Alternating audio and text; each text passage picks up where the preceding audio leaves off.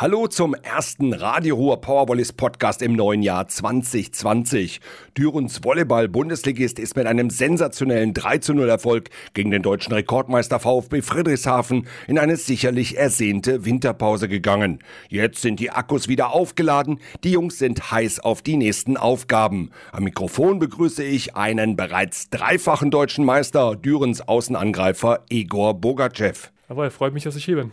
Igor, 2017, 2018 und 2019 deutscher Meister mit den Recycling Volleys Berlin mhm.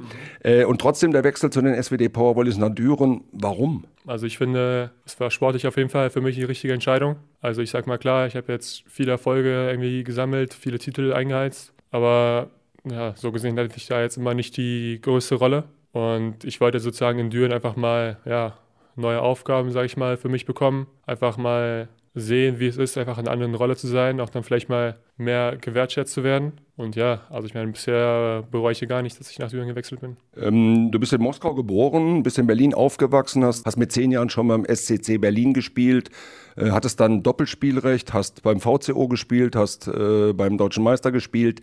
Jetzt hast du die Heimat verlassen. Wie fühlst du dich denn in Düren? Ja, bisher ist es echt toll. Also ich wurde wirklich echt, finde meine Nahe hier irgendwie aufgenommen sage ich mal, von der Mannschaft an sich. Viele Leute kannte ich, kannte ich ja schon irgendwie vom, von der Nationalmannschaft mit Micha und mit Tim hatte ich ja zu tun. Mit dem Rest, sage ich mal, jetzt nur, sage ich mal, so sporadisch irgendwie durch, sage ich mal, durch Spiele oder durch Erzählungen oder sonst was. Und ja, also ich meine, von der Mannschaft, das ist echt eine super Truppe. Alle verstehen sich. Also ich meine, das ist natürlich ein super Vorteil, dass hier irgendwie alle Deutsch sprechen. Das habe ich ja in dem Sinne auch das erste Mal in meiner Profikarriere, dass da überhaupt irgendwie Deutsch im Training gesprochen wird. Und ja, und ich meine, außerhalb, klar, es ist jetzt schon ein schöner Unterschied, sage ich mal, zu Berlin. Wenn ich jetzt Sonntag vor die Tür gehe, dann äh, bin ich froh, wenn ich überhaupt andere Menschen sehe. In Berlin läufst du da direkt 5000 irgendwie über den Weg. Aber gut, ich meine, jetzt während der Saison, was braucht man schon viel? Also ich bin ja jetzt eh nur in der Halle oder zu Hause hast du dann ein paar schöne Restaurants, palette Cafés und das reicht eigentlich auch, um äh, glücklich zu sein. Wir haben eben schon angesprochen, du hast ewig in Berlin gewohnt. Ähm, wie war denn dann jetzt mit den Dürenern die Rückkehr in die Max-Schmeling-Halle? Du hast zum ersten Mal nicht das Berliner Trikot angehabt. Ja, genau. Also es war ein ziemlich komisches Gefühl. Also ich meine, wenn man da wirklich jahrelang gespielt hat, jahrelang, sage ich mal, die gleichen Abläufe hatte. Ich wusste zum Beispiel überhaupt gar nicht, wo die Auswärtskabine ist. Also ich bin da, man läuft ja sozusagen ja, den Gang runter nach links zur Heimkabine, da bin ich auch erstmal lang gelaufen, dachte mir so, ah, nee, warte mal, hier bin ich ja komplett falsch. Und dann bin ich mich auch erstmal ja, dreimal verlaufen, bis ich dann überhaupt den die anderen gefunden habe. Aber prinzipiell war es dann schon echt ein schönes Gefühl, wieder, sag ich mal, in der Heimhalle zu spielen, dann die ganzen bekannten Leute zu sehen in, den, äh, in den Zuschauerrängen oder auch, sag ich mal, die ganzen Spieler und bekannten Trainer. Aber ja, es war definitiv ein komisches Gefühl. Halbe Verwandtschaft wird ja von euch gewesen sein, ne? André, äh, Brossock, du. Ja, richtig. Ich meine, wir haben ja viele Leute, die irgendwie aus Berlin kommen und äh, Halle war leider nicht ausverkauft, aber man kann schon sagen, dass da viele von uns gekommen sind. Ihr habt bei den Powerwallis eine richtig gute Mischung zwischen jung und alt. Äh, was schätzt du da besonders? Ja, das ist halt, sag ich mal, für jeden in dem Sinne was dabei. Du hast jetzt, sag ich mal, nicht nur ja, zehn erfahrene Spieler zum Beispiel, die dann, sag ich mal, jetzt in dem Sinne vielleicht nicht mehr hungrig sind, äh, neue Sachen zu lernen oder vielleicht mal sich dreimal öfters in die Halle zu stellen, wie es vielleicht ein Jünger machen würde. Andererseits hast du dann, wie gesagt, auch die Jungen, die dann vielleicht immer machen und tun und sozusagen, dass du halt wirklich die perfekte Balance hast. Einerseits wirst du halt von den Jungen, sage ich mal, in dem Sinne gepusht. Andererseits hast du aber auch die Erfahrenen, die dir dann sozusagen den Input geben, einfach zeigen, wie es richtig geht, sage ich mal, nicht nur auf dem Feld, aber auch zum Beispiel außerhalb, dass sie einfach sozusagen wie als ja, Modell für einen sind. Dass man einfach weiß, okay, so läuft der Hase und dann schaust du es dem, äh, dementsprechend ab. Welche Rolle, machen wir mal so einen Namen fest, welche Rolle spielt denn für dich als Außenangreifer so ein routinierter Außenangreifer wie, wie Björn André? Ja, also das ist natürlich, sag ich mal, unglaubliches Gefühl, mit so einem Spieler wie ihm äh, zusammenzuspielen.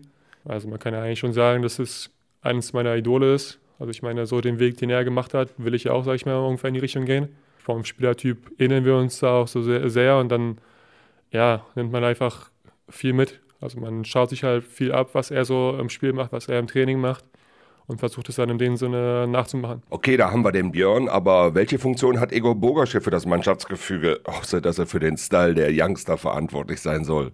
Ja, ich sag mal, ich bin da irgendwie so zwischen beiden Lagern irgendwie hin und her gerissen.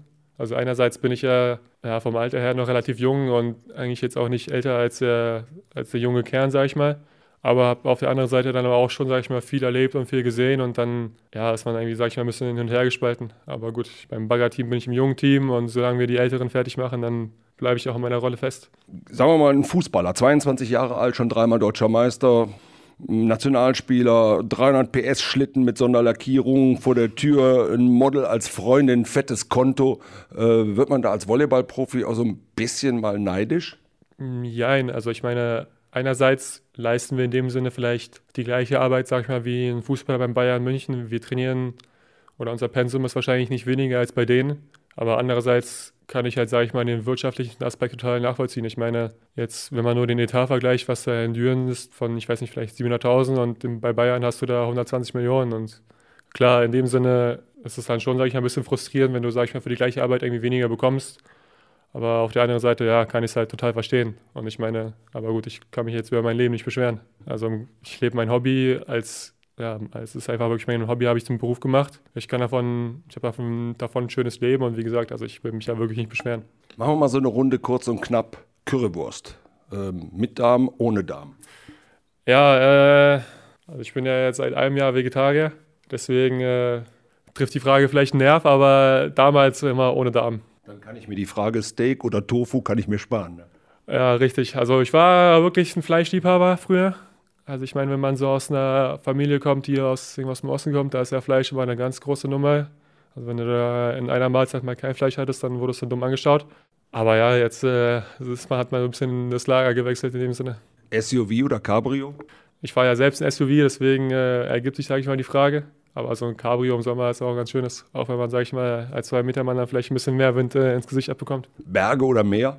Ja, ganz klar Meer. Also vom Wandern und Bergen also ich finde es zwar ab und zu mal schön, wenn man so wirklich dann in die Landschaft fährt, ein bisschen wirklich die Ruhe bekommt und sich auch ein bisschen mehr das da irgendwie anschauen kann, aber ja, so über die Jahre hat sich Strand und Meer irgendwie dann doch durchgesetzt bei mir.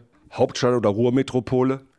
Ja, hat beides seine Vorzüge. Also ich meine, was mir jetzt in Düren total irgendwie krass aufgefallen ist, also ich sage ich mal innerhalb von einer Stunde ja, irgendwie in fünf verschiedenen Städten bin, die total groß sind oder in drei verschiedenen Ländern wo ich, sage ich mal, auf der anderen Seite in Berlin eine Stunde gebraucht habe, um meine Eltern, zu meinen Eltern zu kommen, die ja nur drei Stadtteile weiter gewohnt haben. Aber ja, also ich, ich finde beide, find beides wunderschön. Blond oder brünett? Ja, meine Freundin ist blond, deswegen, also das, das ist dann ganz klar. Bei der Präsentation der Mannschaft im Lumen hast du damals gesagt, äh, du wirst die Powerballs erst wieder mit einem Titel verlassen. Also die Möglichkeiten, dass du Düren im Sommer verlässt, die sind momentan noch relativ hoch, ne? Die Ansprüche wurden hochgesetzt und bisher sieht es ja, sind wir auf einem guten Wege. Pokalfinale steht ja jetzt im Februar an. Und ich meine, wofür wir da gehen, ist ja dann äh, ganz klar, wenn man da so eine Ansage macht. Du hast das Pokalfinale gerade schon angesprochen, 16. Februar in Mannheim gegen deinen Ex-Verein. In der Liga hinkt er ein bisschen hinterher. Ähm, Gibt es dafür eine Begründung? Hast du da eine Begründung für?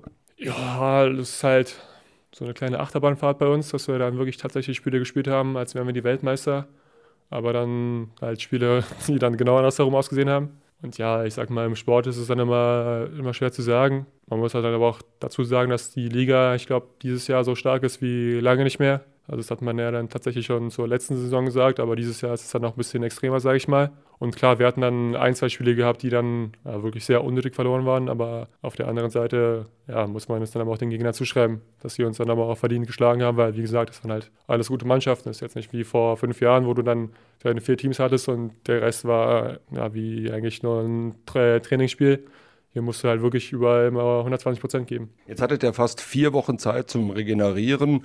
Jetzt hat die Vorbereitung auf den Rest der Saison wieder angefangen.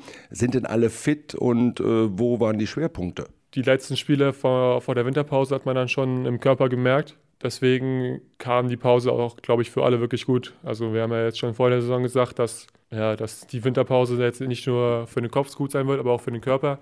Wir hatten ja jetzt in den letzten Spielen ein paar Leute, die ausgefallen sind. Also ich persönlich ja auch gegen Bühle hatte da meine Rückenprobleme. Und wie gesagt, es war schon echt gut, dass mal jetzt alle seine, ihre Batterien aufladen konnten.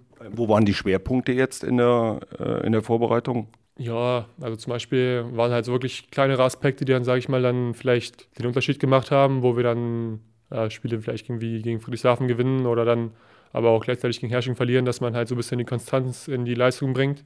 Also ich meine, es ist dann, ja, dann vielleicht schwer daran zu arbeiten, weil gut, ich meine, das Training bei uns ist immer, immer gut, immer jeder gibt immer 100 Prozent. Aber ja, das sind halt wirklich einfach nur Kleinigkeiten, dass man irgendwie vielleicht so kleine Abstimmungen irgendwie mit dem Zuspieler verbessern wollte oder halt ja, Kleinigkeiten, dass man irgendwie irgendwas, irgendwas äh, ins Repertoire aufgenommen hat, sage ich mal im Angriff, im Aufschlag oder sonst was. Aber ich meine, wir haben jetzt bisher jetzt keine so schlechte Saison gespielt. Also es war jetzt nicht so, dass wir da uns einen Plan gemacht haben und dann um 180 Grad da irgendwie alles komplett verändern wollten. Du hast gerade schon Verletzungen angesprochen. Hm, du bist erst 22, hast damals Nationalmannschaft absagen müssen wegen einem Bänderriss. Dann hattest du einen Kreuzbandriss. Äh, du hast Bühl eben schon angesprochen, hattest Rückenprobleme. Bist du verletzungsanfällig? Puh, eigentlich gar nicht. Also ich sag mal, das waren jetzt alles Verletzungen, die vielleicht, ja, wo ich sag mal jetzt nicht, wo der Körper irgendwie aufgegeben hat. Das war tatsächlich immer mit, ja, mit äußerem Einfluss. Also als Beispiel in der Nationalmannschaft bin ich auf den Ball getreten, der nicht da sein sollte. Beim Kreuzbandriss bin ich ausgerutscht, weil der, der Boden nass ist. So. Und ja, ich sag mal, so eine Sachen passieren einfach. Es ist halt alles total unglücklich, aber ja, also man kann da jetzt nicht von verletzungsanfällig sprechen, weil in der Regel war jetzt nie immer irgendwas gewesen. Ähm, als erster Gegner in 2020 ist am Mittwoch jetzt der Tabellenvierte United Volleys aus Frankfurt zu Gast in der Arena. Gegen die Hessen habt ihr schon zweimal die Saison gespielt. In Frankfurt habt ihr 0 zu 3 verloren.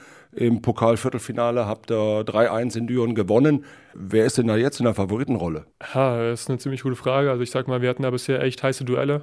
In Frankfurt haben wir, kann man schon sagen, eine gute Packung kassiert. Im Viertelfinale dann ging es dann in die andere Richtung. Und ja, ich sag mal, ich glaube, Frankfurt hat jetzt auch einen neuen Spieler verpflichtet auf Außen, einen Holländer. Das heißt, die kommen da vielleicht echt mit einer ganz neuen Truppe an. Ich meine, die hatten eine ähnliche Saison wie wir, stehen zwar auf dem vierten, aber es war auch ein totales Up and Down. Die sind ja auch nur jetzt drei Punkte vor uns, was es halt umso wichtiger macht, da jetzt äh, die Punkte auch zu holen. Und ja, das ist ja wirklich eine totale Wundertüte. Ich sag mal, jetzt nach so einer langen Pause kann da jeder in einer komplett anderen Form zurückkommen. Deswegen kann man eigentlich auch schwer sagen, wer da jetzt in der Favoritenrolle ist. Das letzte Heimspiel gegen Friedrichshafen, das ist bei den Zuschauern, bei den Fans sicherlich hängen geblieben. Ich denke, das werden jetzt auch wieder so viele. Ähm, wie wichtig sind die Moskitos und natürlich auch die, das Heimpublikum? Ja, unglaublich wichtig. Also ich meine, in Düren zu spielen ist immer echt ein unglaublicher Bonus. Das pusht halt einfach die, die Mannschaft, die Spieler an sich einfach auf ganz neue Leistungen, sage ich mal. Und jetzt, ja, also man merkt einfach total, dass man den Support, dass man den Support im Rücken hat. Ich glaube, dass wir unsere besten Spieler auch jetzt bisher immer in der Heimhalle abgeliefert haben. Da spielen die Fans natürlich immer eine große Rolle. Ohne die wäre das gar nicht möglich. Inwieweit registriert man das, das Publikum denn so im Spiel? Kriegt man das alles mit oder ist man da schon so im Tunnel? Ja, es ist ein Mix aus beidem. Also klar, bei vielen Sachen ist man dann total fokussiert und kann das aber auch alles ausblenden. Auf der, auf der anderen Seite, wenn man dann wirklich irgendwie eine schöne Aktion hatte und die ganze Halle mitgeht, dann ja, bekommt man selbst auch ein bisschen Gänsehaut. Jetzt spielt er am Mittwoch zu Hause gegen Frankfurt, am Samstag schon wieder äh, da in Brandenburg gegen die Netzhoppers. Äh, es geht eigentlich so weiter, wie, wie es letztes Jahr aufgehört hat. Ist das sinnvoll, dass das alles so eng getaktet ist? Also ich finde es persönlich schön. Spielen ist immer schöner als Training. Und äh, bin jetzt keine 40 Jahre alt, wo der Körper vielleicht nach einem Spiel wieder versagt. Deswegen, äh, also ich finde es persönlich total schön, dass man da jetzt irgendwie herumkommt. Dann die Winterpause war jetzt lang genug, da kann man es eigentlich gar nicht erwarten, dass da wieder das erste Spiel ansteht. Und dann kann es auch von mir aus auch Schlag auf Schlag gehen. Zum Abschluss noch ein, ein Tipp. Einmal zum Spiel gegen Frankfurt und dann zum Spiel am Samstag gegen die Netzhoppers. Ja, also ich glaube, dass unser Spiel gegen Frankfurt wie das Pokalspiel ausgehen wird, dass wir da das 3-1 gewinnen. Und gegen KW ja, 3-0 hört sich immer so, ist immer so ein großer Druck, deswegen sage ich mal auch 3-1. Ja, dann sehen wir uns am Mittwoch zum Bundesliga-Match gegen die United Volleys aus Frankfurt. Igor, dir wünsche ich, dass du gesund bleibst, dass du äh, erfolgreich bist, dass du vielleicht sogar einen Titel mit den Power Volleys holst und uns Volleyball-Fans wünsche ich, äh, dass du dann trotz Titel in Düren bleibst. Jawohl, hat mir Spaß gemacht und dann, ja, sehen wir uns hoffentlich in der Halle.